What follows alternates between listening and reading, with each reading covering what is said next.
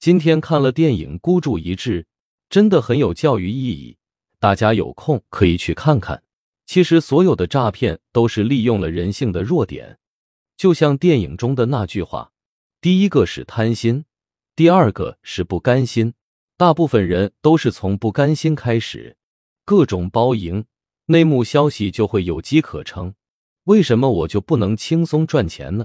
凭什么我就不能暴富呢？这种思想就会占据心智。后来上钩了，看到数字增加。贪欲作祟，继续充值，然后被一下子输完，被拉黑。这让我想起了一句话：这么容易赚钱，凭什么轮到你？你算老几？你有何特别？认清自己，认清人性。